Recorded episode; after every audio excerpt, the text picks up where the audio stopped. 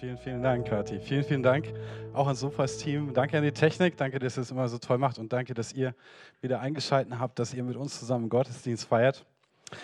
Ähm, ich habe heute ein absolut äh, tolles Thema mitgebracht, das in die Zeit passt. Heute wird es ums Fasten gehen. Und wenn du mitschreibst, die Predigt heißt, ein Fasten, das dem Herrn gefällt. Und ja, ich weiß, ich weiß, Fasten hat mit Hunger zu tun und Fasten ist auch ein großes Thema. Und es könnte so viel mehr darüber gesagt werden, wie ich heute sagen werde. Ähm, aber ich möchte unseren Blick auf einen ganz, ganz bestimmten Aspekt beim Thema Fasten lenken. Ähm, vergebt mir also bitte, wenn ich jetzt nicht auf alles eingehen kann, wenn ich jetzt nicht dieses ganze Spektrum des Fastens abdecken kann, da wären wahrscheinlich drei Stunden hier und ich hätte nicht alles gesagt und ich weiß auch gar nicht alles und wir wissen wahrscheinlich alle zusammen gar nicht alles. Deswegen, aber ein bestimmter Aspekt, den möchte ich heute mal hervorheben. Titel der Predigt nochmal, ein Fasten, das dem Herrn gefällt. Was ist eigentlich Fasten? Was ist ein Fasten? Was ist Fasten? Viele Menschen glauben, das heißt in erster Linie verzichten. Also nicht essen, tagelang hungern, nichts trinken, möglichst lange Zeit oder auf Schokolade und Zucker verzichten, so meine Lieblingssachen. Andere sagen Fasten, ja, das ist auf Smartphone-Use und Social-Media-Use verzichten, weil das mache ich zu exzessiv oder auf Fernsehen, Netflix und Co. Zu Deutsch, es geht immer ums Verzichten. Und das ist auch wahr. Bedeutet das griechische Nestoio, ja, was hier im Griechischen für Fasten steht im Neuen Testament, doch wörtlich nicht essen. Nestoio, nicht essen. Und das hebräische Wort für Fasten, so wie es im Alten Testament vorkommt, ist zum Zom, nicht lachen. Und zum Zom bedeutet so viel wie bedecken. Ja? Vor allen Dingen den Mund bedecken. Also schauen, dass nichts über meinen Mund in mich hineinkommt. Es geht also darum, nicht zu essen, meinen Mund zu bedecken. Die symbolische Bedeutung ist die der Enthaltung. Und so verstehen das die meisten Menschen. Fasten, das ist, wenn du etwas lässt. Also hat nichts mit Essen zu tun, aber es ist, wenn du etwas lässt. Ich möchte euch heute aber einen anderen Aspekt des Fastens aufzeigen. Schaut, das Enthalten ist deshalb nötig, weil wir oftmals so voll von allen möglichen Dingen sind ist aber nicht das Ziel des Fastens. Das Ziel ist nicht Enthaltung. Das Ziel des Fastens ist die Hingabe an Gott. Es ist nicht Enthaltung, es ist die Hingabe an Gott. Und wenn du Fasten so betrachtest, bedeutet es nichts in mich aufnehmen, mich nichts hingeben als Gott allein. Nichts in mich aufnehmen, mich niemandem hingeben als Gott allein. Und das ist interessant. Und das bedeutet, dass viele fasten, ohne jemals zum Ziel des Fastens zu kommen. Und das Ziel des Fastens ist immer Gott selbst. Ist immer Gott selbst. Schaut, die Motivation ist entscheidend. Manche fasten, weil es gut für die Gesundheit sein kann. Und es stimmt. Es gibt eine Menge Studien, die das belegen. Aber ihr Ziel ist die Gesundheit. Manche fasten, weil sie sich zu dick fühlen. Und dick sein ist nicht gesund. Auch dazu gibt es viele Studien sie wollen abnehmen. Ihr Ziel ist das Abnehmen. Manche fasten, weil sie sich beweisen wollen, dass sie es können. Einfach, dass sie sagen, ich habe zwei Wochen halte ich das durch, eine Woche halte ich das durch, drei Tage halte ich das durch, manche sogar bis zu 40 Tage halte ich das durch. Für sie ist das Ziel die Herausforderung und die Bestätigung für sich, dass sie es geschafft haben. Und manche fasten, weil es alle anderen tun. Also die wollen die wollen dabei sein. Das Ziel ist, dazu zu gehören oder zumindest auf gar keinen Fall negativ aufzufallen. Das Ziel biblischen Fastens aber ist Gott allein. Gott allein. Es geht darum, all das abzulegen, was sonst so viel Raum in mir und in meinem Leben einnimmt. All das abzulegen, was mich davon abhält, mich ganz auf Gott einzulassen. Lass mich eine provokante Frage stellen, aber nur um das Prinzip zu verdeutlichen. Wenn ein Mensch, der unter einer Anorexie oder einer Bulimie leidet, und sich darum dazu entschließt zu fasten, wenn das so ist, fastet so ein Mensch dann oder nicht? Wenn der Mensch sich dazu entschließt, es zu tun, weil er das irgendwie sowieso tun muss und nicht anders kann.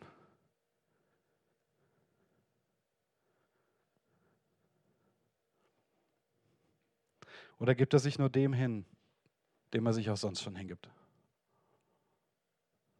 Ist das ein Fasten? Schaut, da Fasten Gott zum Ziel hat und ihn allein, soll es auch nur um ihn gehen. Am Fasten zeigt sich, wem oder was wir uns in unserem Leben verschreiben. Der eine der Gesundheit, der andere im Schönheitsideal, vielleicht damit er Anerkennung findet und Annahme. Vielleicht damit er vor sich selbst genug ist und seinen eigenen Ansprüchen. Der andere fastet, weil er sich was beweisen möchte und wieder ein andere, damit er dazugehört.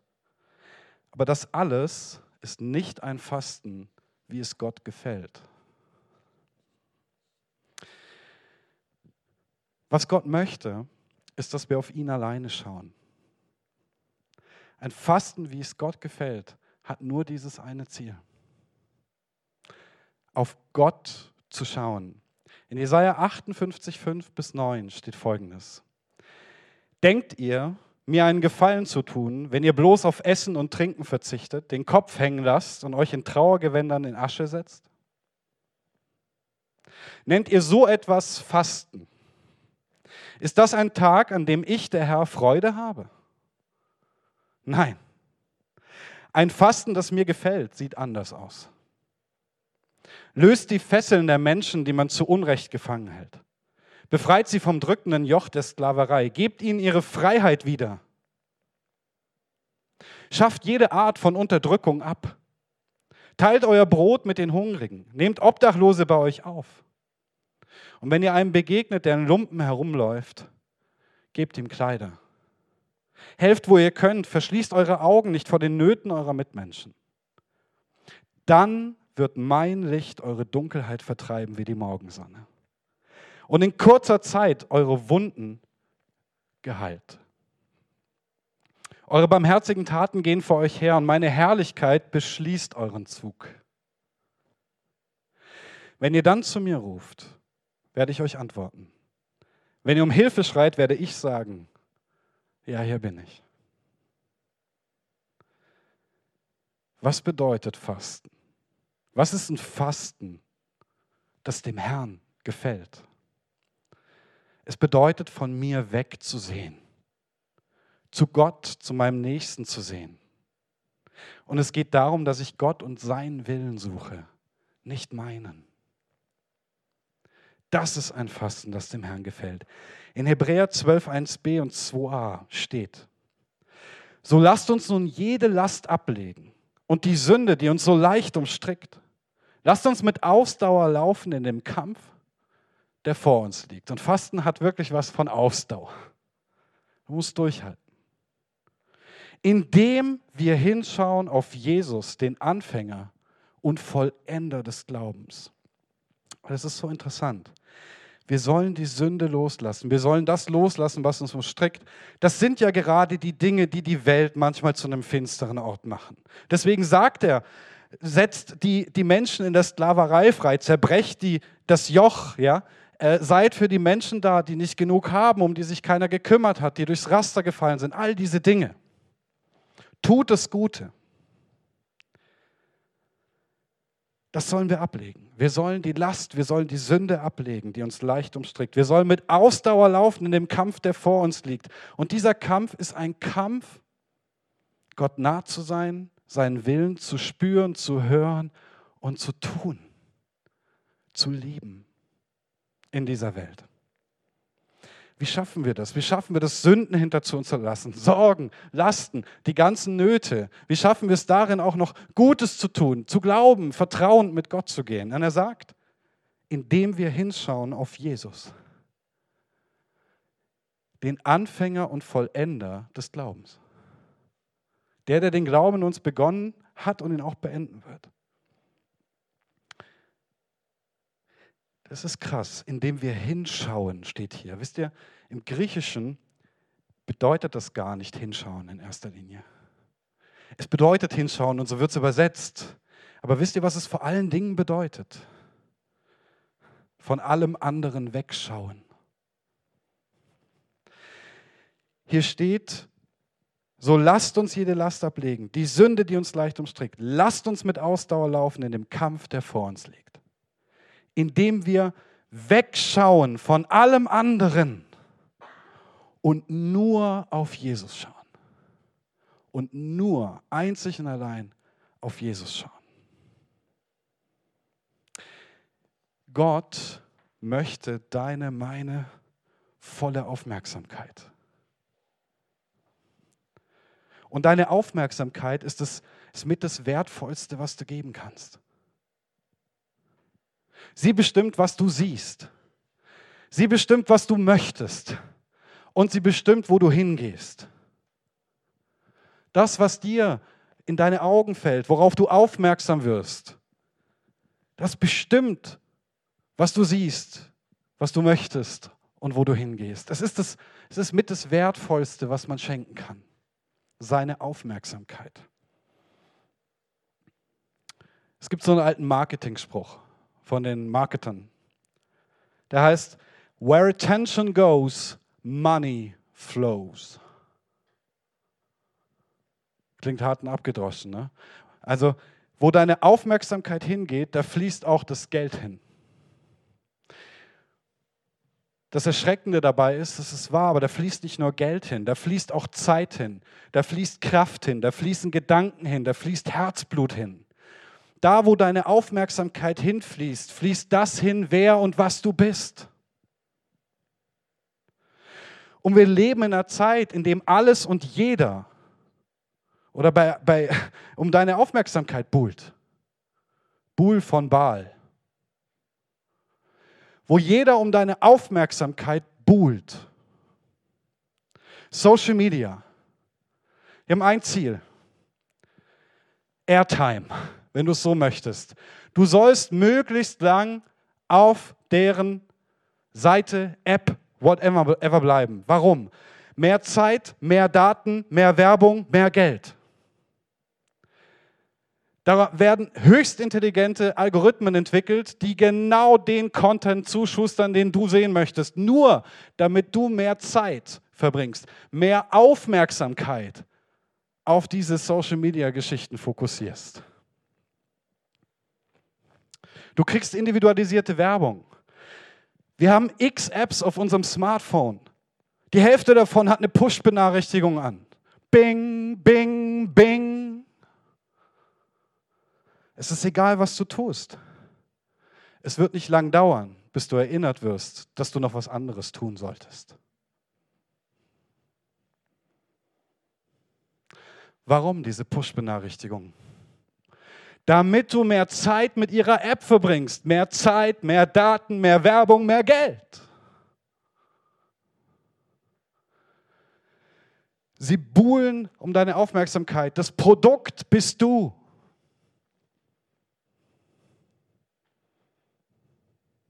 Jemand hat mal gesagt, wenn du für ein Produkt nicht bezahlen musst, dann bist das Produkt wahrscheinlich du. Deine Aufmerksamkeit. Und sie bestimmt, was du siehst, sie bestimmt, was du möchtest und sie bestimmt, wo du hingehst. Wir sind immer und überall erreichbar. Die meisten von uns. Wir werden aber nicht nur gestört, das ist gestört. Uns werden ständig Ideale vor Augen gehalten. Hier Instagram, Snapchat, Facebook, Twitter, Co. Vollkommen egal. Ständige Ideale vor Augen gehalten, denen, nach denen wir streben sollen, denen wir hinterherrennen sollen. Du sollst schön sein, du sollst stark sein, du sollst erfolgreich sein, reich sein, tolerant sein, politisch korrekt sein, vegan sein, klimaneutral sein. Versteh mich nicht falsch. Nichts davon muss schlecht sein. Vieles davon ist sehr gut. Es ist nichts Falsches daran, schön zu sein. Es ist auch nichts Falsches daran, erfolgreich zu sein. Es ist nicht falsch, tolerant zu sein oder die Umwelt schützen zu wollen. Nichts davon ist falsch. Es ist nur so, ständig wird unsere Aufmerksamkeit auf was Neues gelenkt. Sie wird abgelenkt. Und das konstant. Wie viel Bildschirmzeit hast du durchschnittlich am Tag?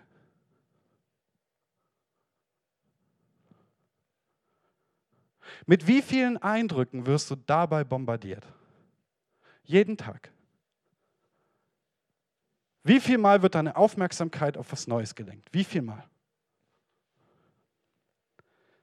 Wie soll ein Mensch in all dem Gott sich selbst und seinen Weg finden? Wie? Wie?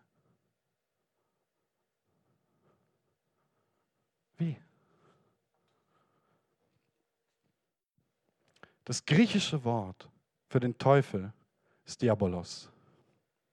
Die Bedeutung des Wortes ist Verleumdner, Durcheinanderwerfer, Durcheinanderbringer, Verwirrer. Der Teufel ist also der, der durcheinanderbringt, verwirrt und verleugnet, was von Gott ist. Als Jesus getauft wird, kommt der Heilige Geist auf ihn. Er führt ihn in die Wüste, wo er 40 Tage und Nächte fasten wird. In dieser Fastenzeit begegnet Jesus der Teufel und er versucht ihn dreimal. Und während ich euch so erzähle, achtet mal darauf, womit der Teufel Jesus versucht. Bei der ersten Versuchung sagt er zu Jesus, wenn du der Sohn Gottes bist, sag zu diesen Steinen, dass sie Brot werden. Jesus antwortet, der Mensch lebt nicht vom Brot allein, sondern von jedem Wort, das von Gottes Mund ausgeht. Bei der zweiten Versuchung stellt der Teufel Jesus auf das Dach des Tempels, der mega hoch war, und sagt zu ihm, er soll sich hinabstürzen. Denn es würde ja geschrieben stehen, dass Gott seine Engel schickt, um ihn zu bewahren und dass er seine Füße nicht an den Stein stößt. Darauf sagt Jesus, du sollst den Herrn, deinen Gott, nicht versuchen. Bei der dritten Versuchung zeigt ihm der Satan alle Reiche der Welt, alle Königreiche. Und er sagt zu Jesus, all das will ich dir geben, wenn du vor mir niederfällst und mich anbetest. Und Jesus antwortet und sagt, weiche Satan, denn es steht geschrieben, du sollst den Herrn, deinen Gott, anbeten und ihm alleine dienen. Und jetzt heißt es im Text, weicht der Satan und es kommen tatsächlich Engel von Gott und dienen Jesus. Jetzt kommen die Engel und dienen Jesus. Ich habe gesagt, du sollst darauf achten, womit er ihn versucht. Womit hat er ihn denn versucht? Mit guten Dingen. Mit guten Dingen. An Brot ist nichts Schlechtes, oder? An dem Wunsch nach Sicherheit ist nichts Schlechtes. An dem, an dem Gedanken, dass Engel einen auffangen und einen beschützen, ist doch nichts Schlechtes. Materielle Güter zu besitzen, Einfluss zu haben, vielleicht einen positiven Einfluss ausüben zu können auf diese Welt, daran ist doch nichts Schlechtes. Der Punkt ist der, dass der Teufel Nebensachen zur Hauptsache macht. Er stellt sie Jesus als höchstes Ziel, als höchstes Ziel hin. Er verkauft sie ihm als sein Gott. Jesus, hey, du hast doch Hunger, du fastest doch schon so lang. Und Brot. Und wenn du aus den Steinen Brot machen würdest und könntest, Brot, Brot für alle. Wir hätten nie mehr Hunger. Keiner müsste mehr hungern. Brot, Jesus. Die Tempelzinne. Diese große Verheißung Gottes, wo er sagt, ich, ich werde meine Engel senden. Das ist das, was der Satan hier zitiert. Gott hat es verheißen, sagt, ich sende meine Engel, dass du deine Füße nicht an Stein stößt. Diese große Verheißung von Sicherheit und von Schutz, keine Angst, keine Gefahr mehr. Das ist das, was der Teufel hier subtil verspricht. Ja, daran wäre nichts Schlechtes. An Sicherheit und Schutz, meine ich an der Gewissheit, dass Gott mich fängt, an der Gewissheit, dass er ein gutes Ende macht. Alle Reiche dieser Welt Was könnte man nur bewirken? Stellt euch das vor, all der Reichtum, all der Einfluss, all das, was wir verändern könnten. Das ist die Versuchung. Und es ist wirklich groß. Das ist noch größer wie Brot. Deutlich. Jesu Antworten auf all diese Versuchungen haben genau zwei Dinge gemeinsam. Die erste Sache ist, alle diese drei Antworten, die Jesus dem Teufel auf seine Versuchung gibt, zeigen auf Gott. Das ist das Erste. Und das Zweite ist, alle drei Antworten machen Gott zum höchsten Ziel. Er sagt, der Mensch lebt nicht vom Brot allein, sondern von jedem Wort, das aus Gottes Mund hervorgeht. Brot ist wichtig, aber nicht alles. Gottes Wort, davon lebt der Mensch. Gott im Fokus, nicht das Brot. Dann auf der Tempelszene sagt, du sollst den Herrn, deinen Gott, nicht versuchen. Es geht nicht darum, was ich will. Einer ist Herr, einer ist Gott. Den fordere ich nicht heraus. Der ist mir gut und wohlgesinnt. Wir brauchen das nicht.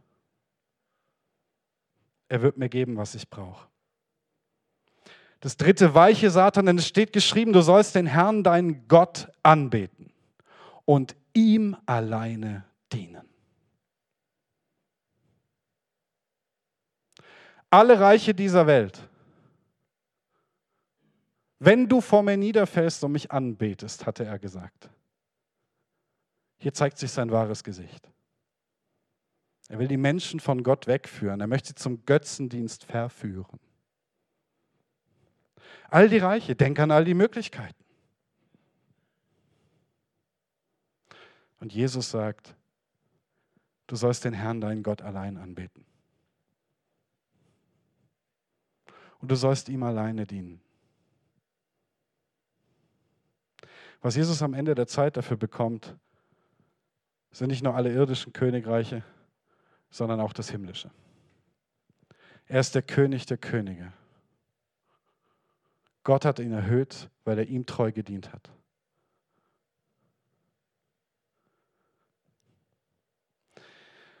Jesus zeigt uns, dass Gottes Gegenwart und sein Wille unser höchstes Ziel sein muss. Nur so entgehen wir den Fallstricken des Durcheinanderbringers, des Diabolos, der uns von Gott ablenken möchte, indem er unseren Blick auf das Falsche richtet. Lass es mich anders sagen. Wähle deine höchste Priorität im Leben weise. Alles Gute kann etwas Schlechtes werden, wenn wir dadurch das Beste und Wertvollste verlieren.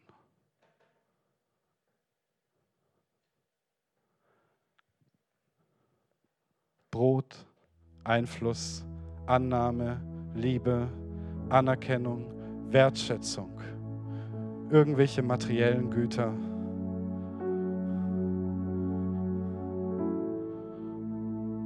Schön sein, stark sein, mutig sein, groß sein, schneller sein, besser sein, weiter sein, weiser sein, klüger sein, gute Dinge. Alles gute Dinge. Aber alles Gute kann etwas Schlechtes werden, wenn dir dadurch das Beste und Wertvollste verloren geht. Lass es nicht zu, dass gute Dinge dein Götze werden. Und du den wahren Gott aus den Augen verlierst. Was nützt es einem Menschen, wenn er die ganze Welt gewinnt und dabei seine Seele verliert, hat Jesus mal gefragt.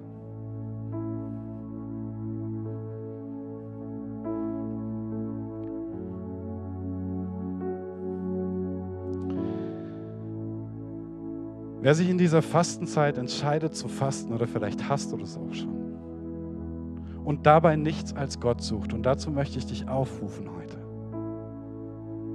Misch nicht die Motivationen.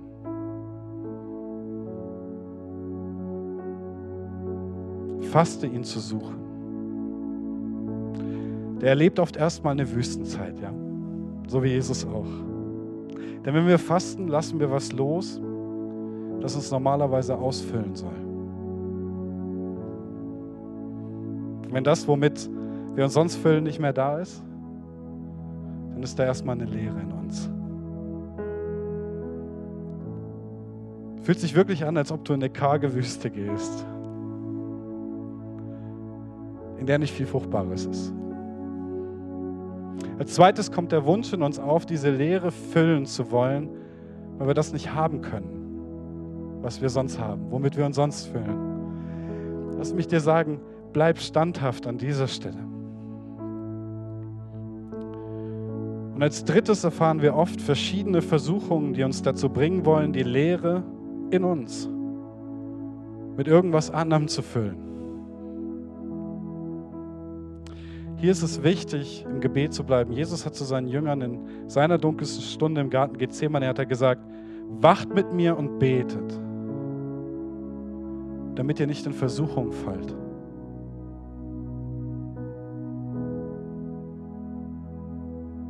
Es ist hier genau in der Versuchung wichtig, im Gebet zu bleiben, Gottes Wort zu suchen und auszusprechen, so wie Jesus das gemacht hat. Wenn wir das überwunden haben, erfahren wir, wie Gott uns in unserem Fasten dient, begegnet und segnet und uns beschenkt. Und schaut, das ist nicht so, als ob das Gott es vorher nicht gemacht hätte. Aber jetzt sind wir frei. Und jetzt, jetzt sind wir frei, ihn zu spüren und zu empfangen. Ich weiß nicht, wie dein Fasten aussehen soll. Welche Dinge dir den Blick auf Gott verstellen. Seien sie gut oder böse. Aber ich weiß, dass Jesus dich und mich einlädt, uns ganz auf ihn auszurichten, ganz bei ihm zu sein. Und so lade ich dich heute ein, nicht von dem zu essen, das sich zwischen dich und Gott stellen will. Nicht von dem zu essen, das dich von Gott trennen will.